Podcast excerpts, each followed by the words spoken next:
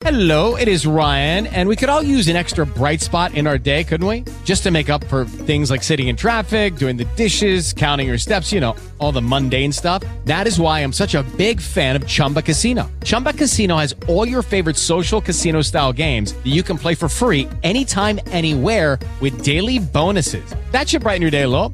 Actually, a lot. So sign up now at chumbacasino.com. That's chumbacasino.com. No purchase necessary. BGW. Void were prohibited by law. See terms and conditions. 18 plus. Estás escuchando Hola Mundo, el podcast de Rubén Señor y Lucía Sánchez, creadores del blog de viajes algoquerecordar.com.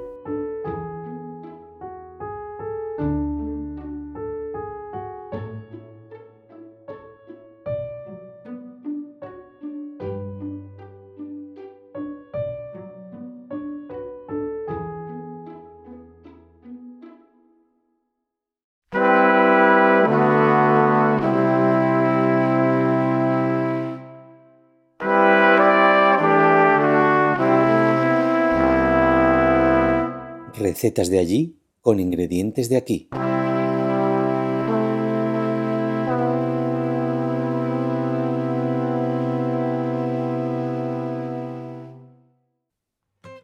Siempre que llegas a casa y me pillas con la receta. Vamos, vamos, que ya empieza aquí los estomaguillos a moverse, ¿eh? Eso es porque ya vamos teniendo hambre, vamos teniendo hambre. Pues venga, ¿qué hay en la nevera? Echa un ojo a ver. Está difícil la cosa, ¿eh? Vamos a hacer un ramen. Venga, vamos a hacer un ramen.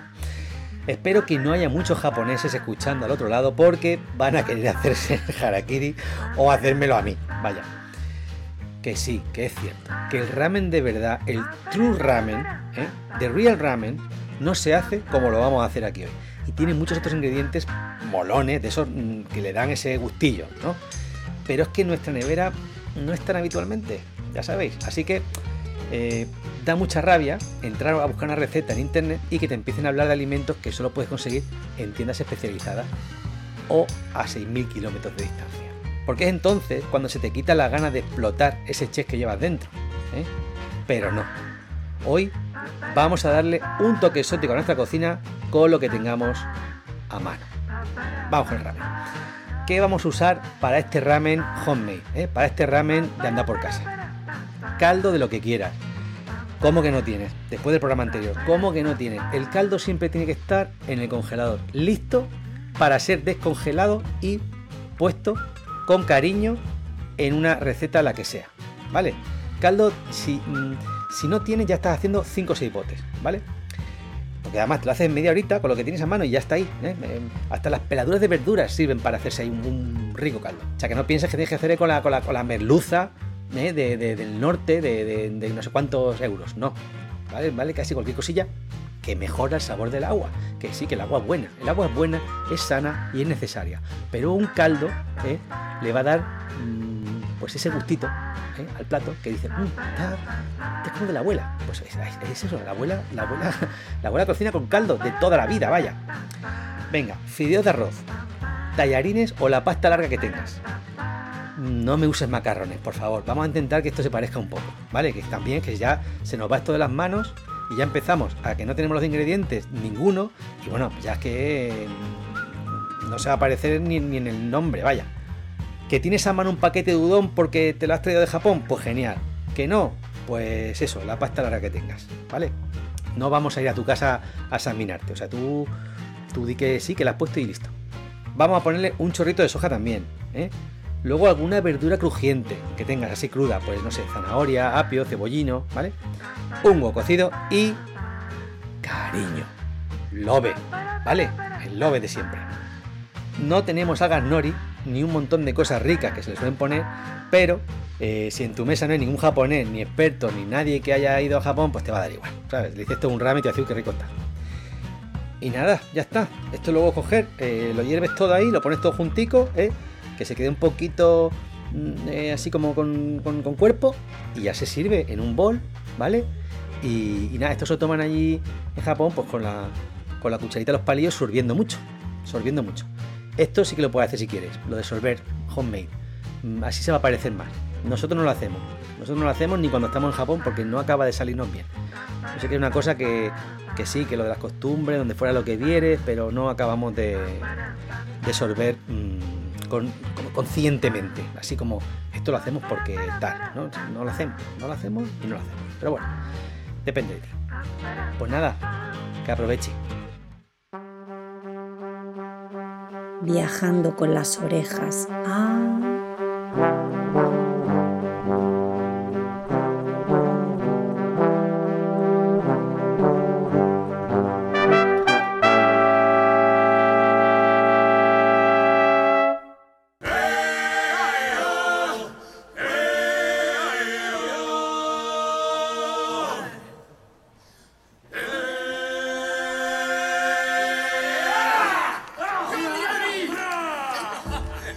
Nos vamos de viaje con las orejas a Astrid Lindgrens Wall, la archifamosa y reconocida escritora de las historias y aventuras de Pippi Lastrum, la niña más fuerte del mundo, la amiga de Annika y Tommy que vivía con un caballo de lunares y un pequeño monito al que llamaba señor Wilson en Villamanga por hombro, sin la supervisión de ningún adulto, sin ir al colegio. Una historia que empezó a escribir en 1941 cuando su hija se encontraba enferma de los pulmones. El manuscrito que envió a su editorial fue rechazado en un primer momento y dio muchísimo que hablar por la irreverente manera en la que cuestionaba mucho de lo establecido en el mundo de la infancia. Pippi Lastrum era una niña sin filtros, sin miedo a decir lo que pensaba, con una fuerza descomunal para enfrentar a un tiburón y una sensibilidad del mismo tamaño como para llorar por haberlo dejado sin desayuno. Este parque temático, localizado en Vimmerby, en Suecia, recrea en formato teatro musical muchas de las escenas de los principales libros que escribió la autora, como Los hermanos Corazón de León, Los niños de Bullerbyn, en el que se abordan temas tan poco comunes en los cuentos de la época como la aceptación de la muerte o el amor fraternal. En el parque, los actores se pasean interactuando con los niños e invitándolos a formar parte de canciones, persecuciones de ladrones, recogidas de agua y otro montón de dinámicas que suceden en las escenografías de los cuentos. Y si te estás preguntando si tendrás la posibilidad de conocer a Pippi Lastrum y de entrar a Villamanga por hombro a buscar la maleta de monedas de oro o uno de los múltiples usos de la cola Conrad, la respuesta es afirmativa.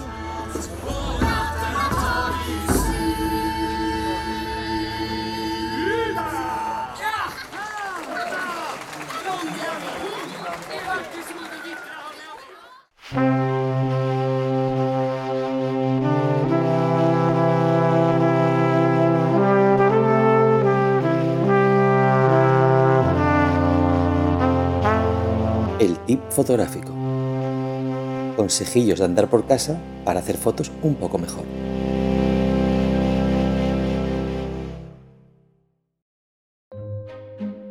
Bueno, en el consejo, truco, comentario fotográfico de hoy vamos a hablar del flash. Vamos a ver, el flash, el flash, el flash. A no ser que sea indirecto, de relleno, con baja intensidad y porque no hay otro remedio, flash no, por favor. Ya, ya, sí. En muchos lugares no hay nada de luz. Y si se está de fiesta, hay que usar el móvil para ver las caras perjudicadas de todo el mundo. Vale, muy bien. Pero si lo que tenemos entre manos es una cámara de fotos y vamos a hacer cualquier otro tipo de fotografía, digamos, más artística, es mejor bajar la velocidad y usar trípode. Colocar la cámara sobre alguna superficie fija o acercarse a alguna luz de apoyo que haya cerca. Por otro lado, si estás delante de un gran paisaje, no te va a servir absolutamente de nada el flash.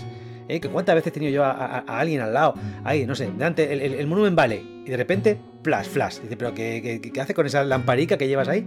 ¿Eh? Que, esto es un paisaje de, cientos de kilómetros. ¿eh? Pero vaya, que dentro de una gran catedral tampoco te va a servir de mucho, ¿eh? Eso sí, le vas a fastidiar el plano a todo aquel que está haciendo un vídeo a tu lado. Aunque solo sea por educación y respeto, no lo uses en ese momento. Porque además, lo peor de todo es el efecto visual que produce un flash directo a poca distancia. ¿Sabes? O sea, ese, ese, ese, como ese look de, de, de, persona venida del más allá. Toda blanca y todo alrededor negro. Esto mal, ¿vale? Entonces prueba a hacer fotos de larga exposición, que para eso está, ¿sabes? La, la larga exposición. La que necesite el motivo para que el sensor de la cámara pueda absorber la luz necesaria.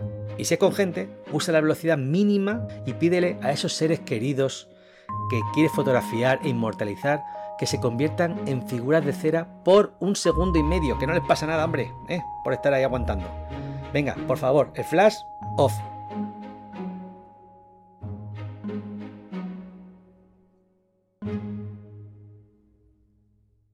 Desde que empezamos a viajar por el mundo en pareja, lo hacemos con seguro médico. Y ahora con niños, con más motivo. No cuesta tanto estar tranquilos en viaje porque, llegado el caso, es mejor tener a alguien al otro lado del teléfono que te responda en tu idioma y una buena cobertura. Y eso lo tenemos con Chapka, porque según donde estés, sin seguro, un simple esguince te puede costar más que el viaje entero. Además, recuerda que la tarjeta sanitaria europea solo cubre hasta donde llega la sanidad gratuita de cada país. Antes de viajar, entra en chapkadirect.es e infórmate bien. Y si ya tienes decidido viajar con más tranquilidad, aprovechate del 7% de descuento con nuestro código MUNDO.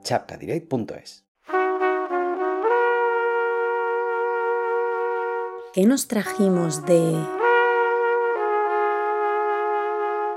Cuando vamos de viaje largo no queda mucho espacio para comprar cosas por el camino, pero ¿son esos los únicos souvenirs que podemos llevarnos a casa?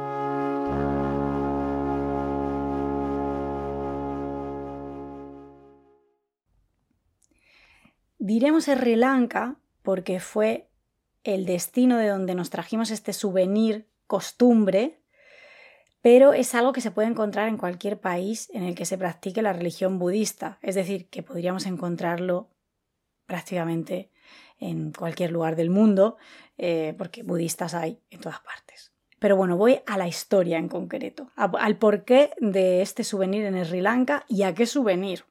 La primera vez que fuimos a Sri Lanka quisimos hacer la subida al, al pico de Adán, que se supone que es el primer lugar en la tierra en la que Adán puso un pie. Luego, según nos han dicho, hay más lugares en el mundo donde se dice esto, pero bueno, eso fue lo que nos dijeron allí. Este, esta subida es una peregrinación clásica, tiene mm, un momento en el año en el que se hace, son como mogollón de escalones y también mogollón de agujetas después, eh, los días después, para, llegar a la cumbre, ¿no? Y desde esa cumbre, si tienes suerte, pues se divisa un, amanecer precioso.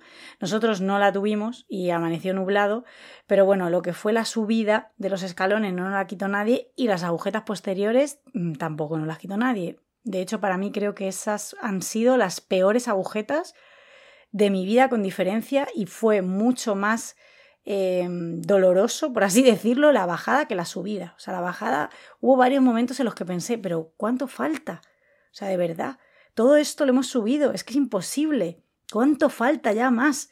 Y el pueblo que, está, que estaba pegadito al inicio de la ascensión, pues había una pareja de chinos en este pueblo, había distintos alojamientos y en uno de ellos coincidimos con una pareja de chinos que estaban haciendo un viaje pues por diferentes lugares icónicos para el budismo, o sea, su viaje tenía un objetivo religioso.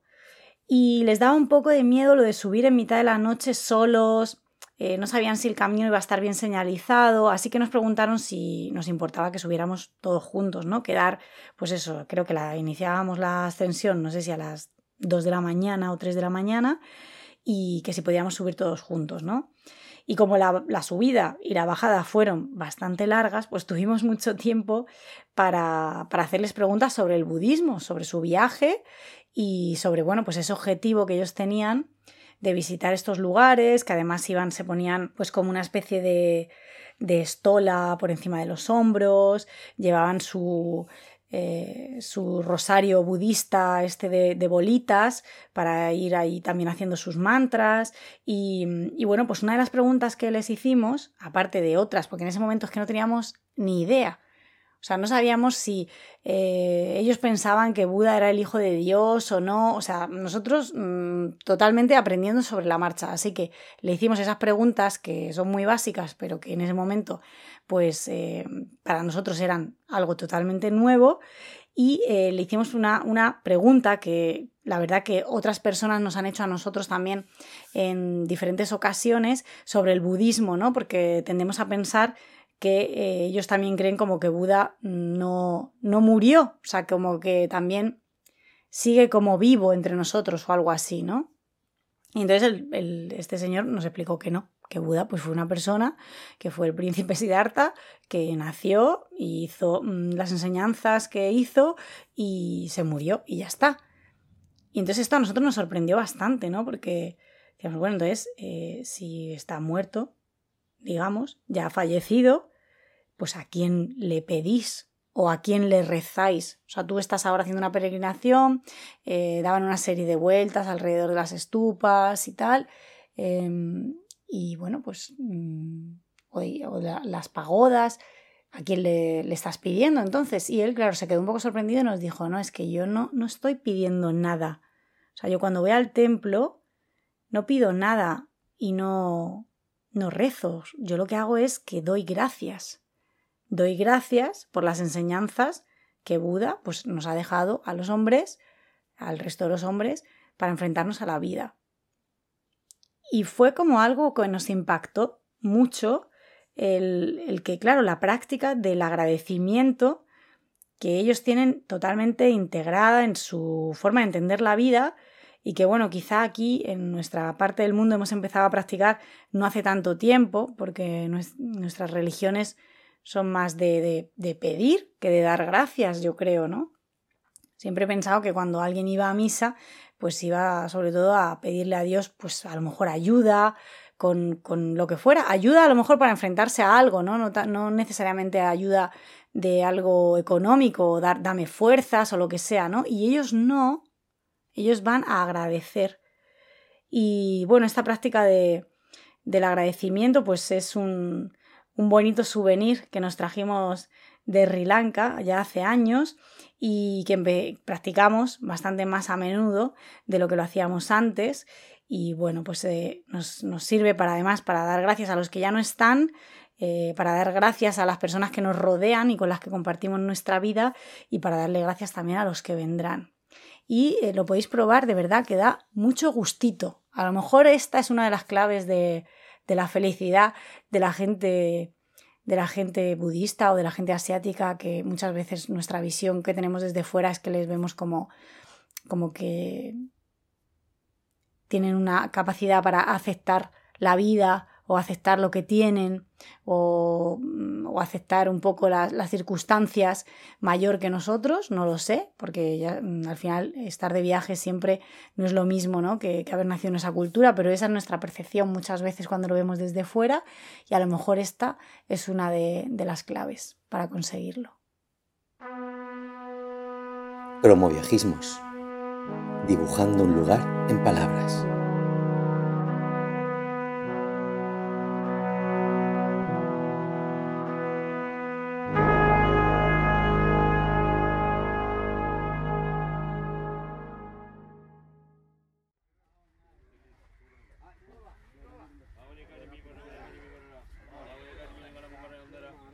India es sobre todo, sobre todo, marrón. Después es marrón. Y por último, marrón también. Cierto es que los saris y el interior de los mandires o templos hindúes le dan una nota de color al ambiente. Pero vaya, que el resto es marrón, brown, brown. ¿eh? Lo de los colores más bien para los folletos, pero tú estás allí y dices marrón. Por otro lado, India huele a orgánico, a vivo y un poco a muerto, ¿sabes? A veces huele también a incienso, como para relajar el ambiente, y a veces a picante, para recordarte que tienes que comer en algún momento, pero sobre todo, sobre todo, huele a orgánico, orgánico entre comillas. En India la pobreza y algo parecido a la abundancia se mezclan tanto, tanto, que casi no puedes distinguir una cosa de la otra, porque el marrón lo une todo. Este país increíble, que hace cierta la leyenda de que lo amas y odias varias veces al día, es inabarcable, sonriente y agobiante por momentos, enigmático el resto del tiempo, desconcertante todo el rato. En India es imposible no pararse a observarlo todo. Desde el monumento más imponente a la casa más humilde, pasando por todo tipo de costumbres que no harías jamás, se te pasan los días mirando a todos lados y, sobre todo, al suelo, para intentar evitar pisar cualquier desecho de algún dios en forma de vaca que anda por ahí paseando. Aunque en India hay cosas que no tocarías ni con un palo, como los baños, aunque todo sea marrón mires donde mires, aunque todo huela a vivo, casi muerto, o más allá, India marca para bien o para mal. Eso depende más de ti y de los ojos con que lo mires todo. El cómo por encima del qué.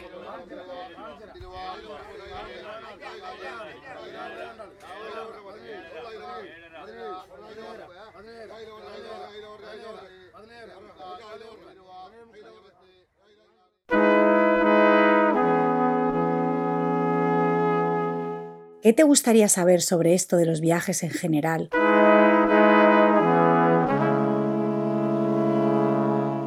¿O sobre esto de los viajes en familia en particular?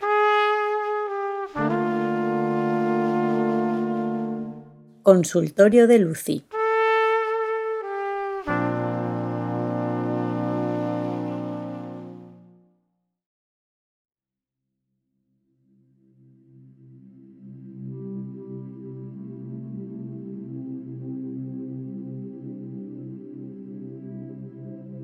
El jet lag es ese malestar que sentimos cuando hay una diferencia entre nuestro reloj biológico y las horas solares debido a un cambio de horario repentino por un viaje. Puede ser por muchos motivos, pero bueno, aquí lo que nos compete, pues eso, por un viaje. Y los adultos lo podemos sobrellevar de la mejor manera posible, pues siempre nos quedará la opción de, aunque me despierte a las 3 de la mañana, ponerme a leer, escucharme un podcast como escuchar Hola Mundo, escucharme eh, un partido mm, de fútbol grabado que todavía no había oído, mm, no sé, hay, hay, mil recursos, ¿no? O incluso levantarte a, ver una película. Pero claro, mm, cuando ya metemos en la ecuación a, los niños, pues la cosa ya se complica, ¿no? Ya no es una cuestión de quedarte mirando al infinito, sino que hay pues otras personitas que también eh, dependen de nosotros y que a lo mejor están ahí un poco un poco perdidas en qué es lo que les está pasando. A mí la verdad es que personalmente nunca me han costado mucho los cambios horarios. Eh, para mí suele ser una cuestión de un día dormir unas horas menos y al día siguiente pues ya estoy en hora. Y, y ya está.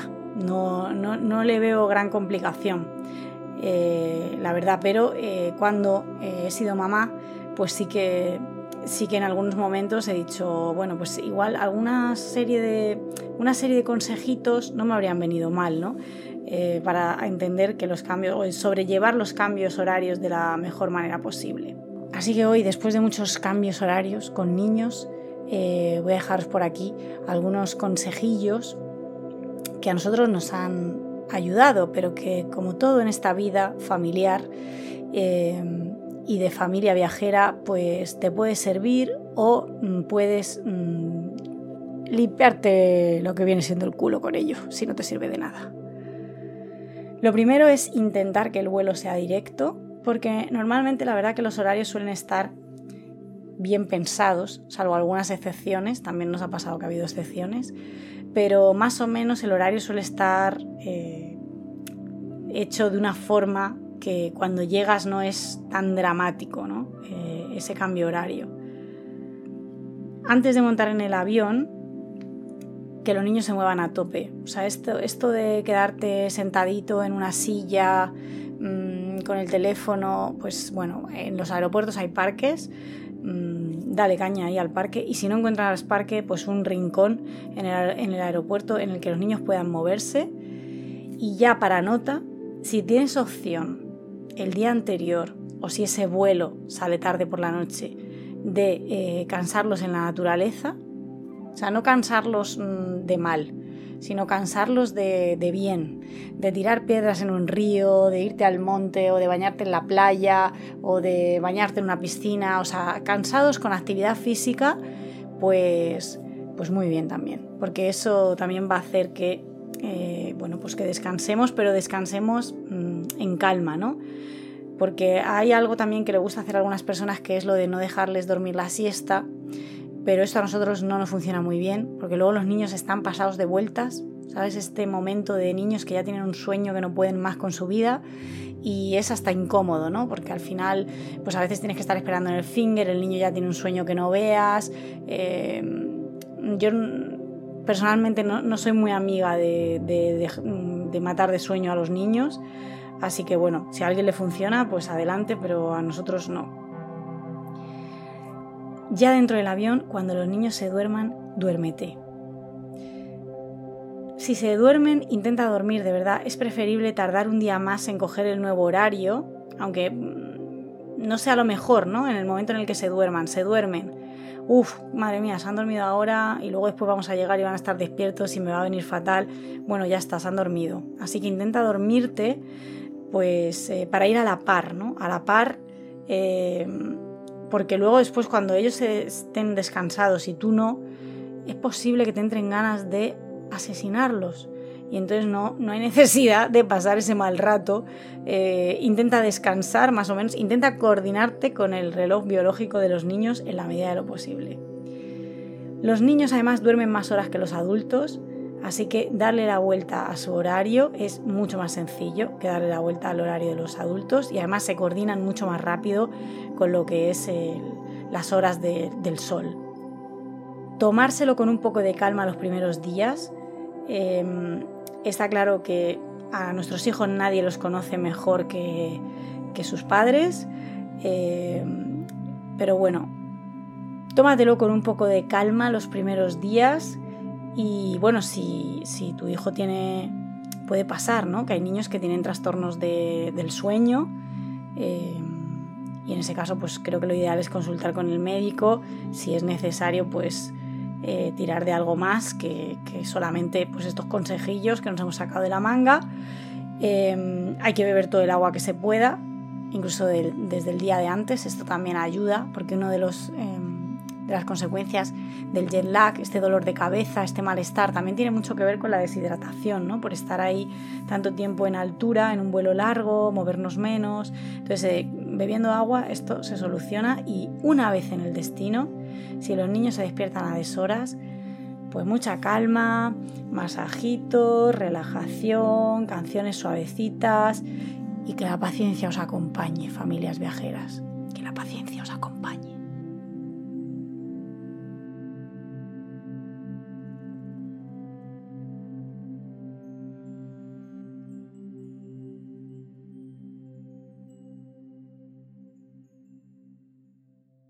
Oye, Lucy, nos están preguntando un montón que si tenemos guías de viaje de Nueva York. Y yo no sé cómo explicar ya que somos más de, inspirar que de tomar notas. Llama a Adri Gossi. Ellos son los expertos en Nueva York. Es verdad. Hola, Rubén. ¿Qué pasa? ¿Qué tal? Hola, Adri. Oye, vosotros tenéis guías de Nueva York, ¿no? Sin Mola Viajar tenemos un poco de todo, desde guías de viajes de Nueva York, costa oeste, Londres, Cracovia, hasta si quieres estar jugando a un juego de cartas en familia y aprender las banderas del mundo y las capitales, también. Si quieres hacer puzzles, también. Y si quieres libros infantiles para tus niños, también tenemos eh, de curiosidades y muchos más. Así que ya sabéis. Pues muy bien, esto lo tenemos que contar. Un peso que nos quitáis de encima. Venga, beso a la familia. Muy bien, genial, un abrazo. Si estás buscando guías y juegos de viaje repletos de cariño, entra en la web de Mola Viajar. Te dejamos el link en la descripción para que encuentres lo que buscas y que cuando viajes mole más.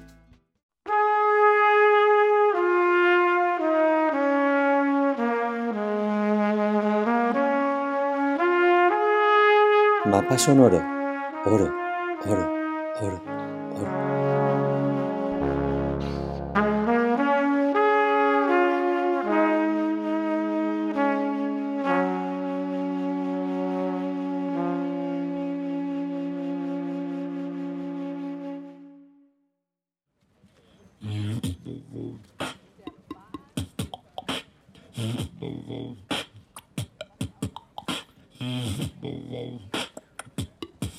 Es domingo y estamos en el Mauer Park de Berlín para recorrer el, probablemente, mercadillo más famoso y visitado de la ciudad. A la entrada nos recibe un beatboxer. Le pone ganas mientras unos van y otros vienen. Algunos no entienden muy bien qué está pasando. Otros valoran la dificultad y lo agradecen con unas monedas. Hace buen día. Luce el sol Son numerosos los puestos de ropa de segunda mano, antigüedades, objetos vintage y artesanías varias que en rigurosas filas van dándole la bienvenida a los visitantes que sí o sí acabarán comprando algo. Hay puestos de comida por todas partes, gente haciendo picnic por cuenta propia, jugando al baloncesto o tomando el sol en el césped. Van pasando las horas y mientras le damos tiempo al afamado karaoke para que empiece a media tarde, durante todo el día, más performances y actuaciones espontáneas entretienen al personal. Aquí, un poco de música en directo con tintes caribeños.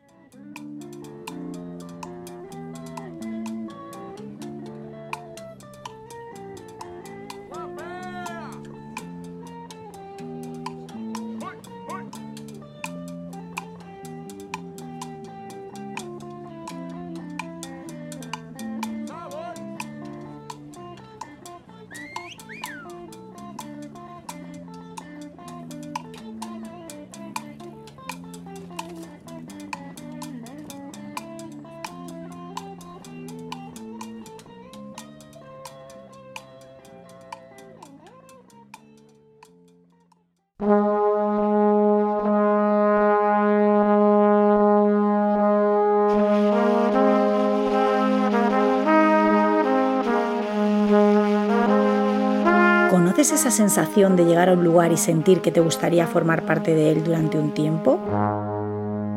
Nos hubiéramos quedado a vivir en... Paraguay, Paraguay de nuestros amores. Creo que en todos los programas anteriores hemos hablado de lugares en los que habíamos visto una posibilidad mm, profesional, ¿no? En los que pensábamos que podíamos hacer negocio, mm, pero este no es el caso de Paraguay.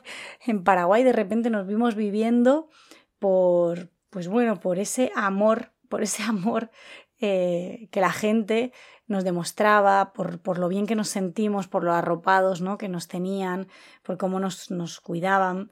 Y la verdad es que esto, esto pensamos nosotros que es lo que, lo que definen como el encanto guaraní.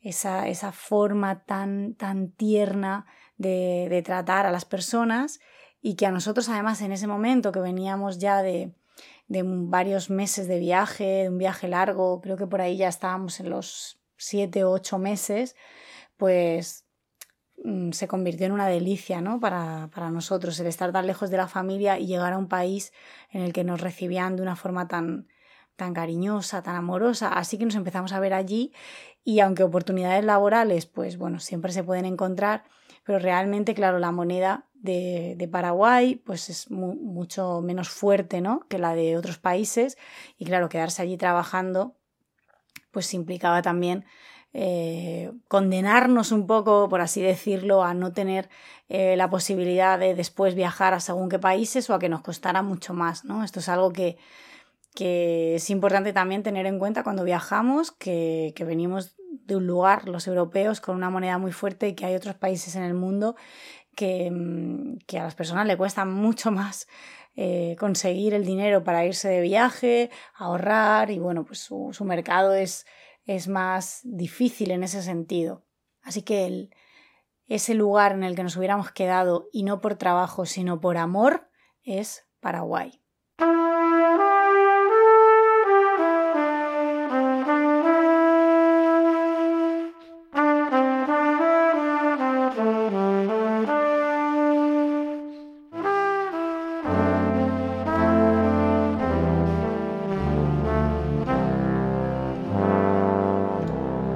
Dio mucho que pensar. En Sudamérica, los niños son una parte importante de la vida social. Están por todas partes, constantemente.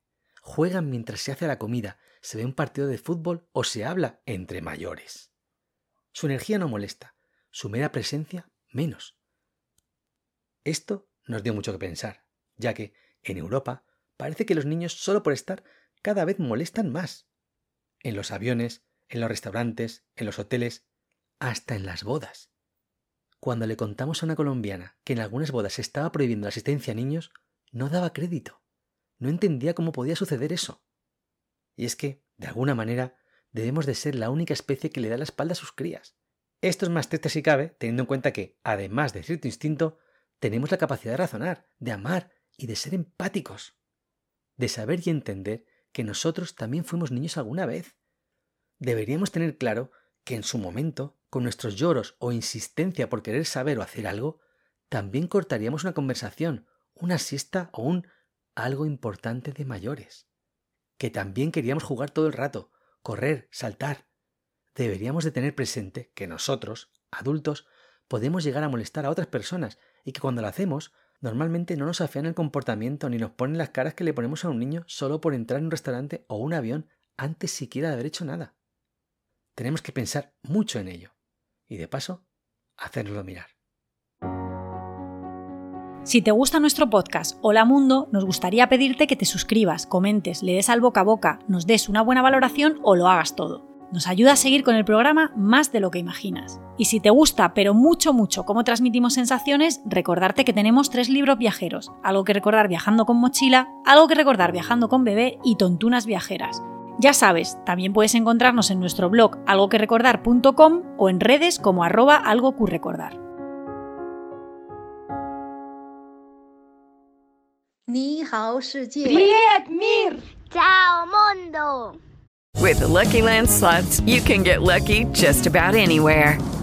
This is your captain speaking. Uh, we've got clear runway and the weather's fine, but we're just going to circle up here a while and uh, get lucky. No, no, nothing like that. It's just these cash prizes add up quick. So I suggest you sit back, keep your tray table upright, and start getting lucky. Play for free at LuckyLandSlots.com. Are you feeling lucky? No purchase necessary. Void where prohibited by law. 18 plus terms and conditions apply. See website for details.